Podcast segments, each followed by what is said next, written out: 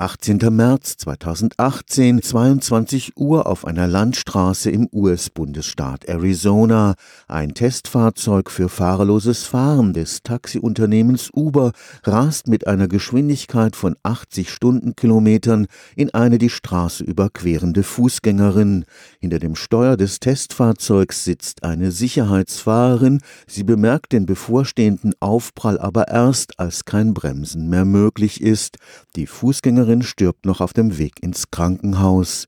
Für den Experten des Karlsruher Instituts für Technologie, Professor Christoph Stiller, ist der tragische Todesfall ein Weckruf, die Entwicklung selbstfahrender Autos nicht aus wirtschaftlichen Gründen zu überstürzen. Das Uber-Fahrzeug hatte neben Videokameras auch Radar- und LIDAR-Sensoren an Bord. LIDAR sendet Laserimpulse aus, um Hindernisse aufzuspüren. Jeder dieser drei Sensoren würde einen Fußgänger in der Situation Situation erkennen. Video zuletzt, weil es dunkel war, während LIDAR und Radar aktive Verfahren sind. Das heißt, die senden selber Licht bzw. elektromagnetische Wellen aus und empfangen das Echo. Das heißt, sind überhaupt nicht auf Umgebungslicht angewiesen. Alle drei Sensoren hätten die Fußgängerin sehen müssen, sodass ich davon ausgehe, dass der Fehler schon sehr zentral stattgefunden haben muss. Das ist jetzt Spekulation, aber ich könnte mir sogar einen Rechnerabsturz vorstellen. Professor Christoph Stiller ist einer der weltweit führenden Experten, die am Karlsruher Institut für Technologie die Entwicklung fahrerloser Fahrzeuge vorantreiben.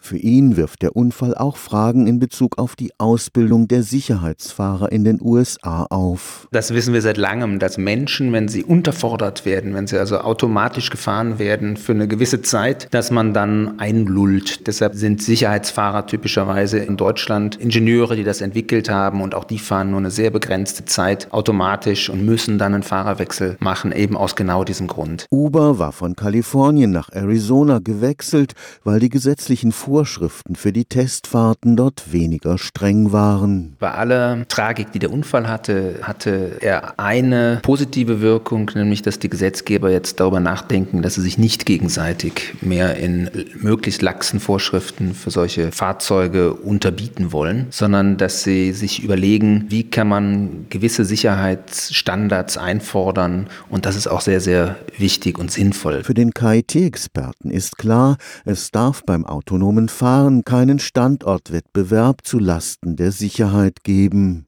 In Deutschland ist das gesamte Entwicklungskonzept ohnehin ein völlig anderes. Viele Fahrzeugbesitzer werden vielleicht schon ein ACC-System haben, also ein Radarsensor, der Abstand hält. Und so bringen deutsche Fahrzeughersteller mehr und mehr Sicherheitsfunktionen in ihre Fahrzeuge sukzessive hinein, haben also einen evolutionären Ansatz. In den USA gibt es Marktteilnehmer, die heute noch gar keine Autos verkaufen, Google zum Beispiel, und die mit einem vollautomatischen Fahrzeug sofort in den Markt kommen wollen. Ihr erstes Produkt wird vollständig von Haustür zu Haustür fahren. Sie gehen sogar so weit, dass sie sagen, vielleicht braucht unser Fahrzeug überhaupt kein Lenkrad. Stefan Fuchs, Karlsruher Institut für Technologie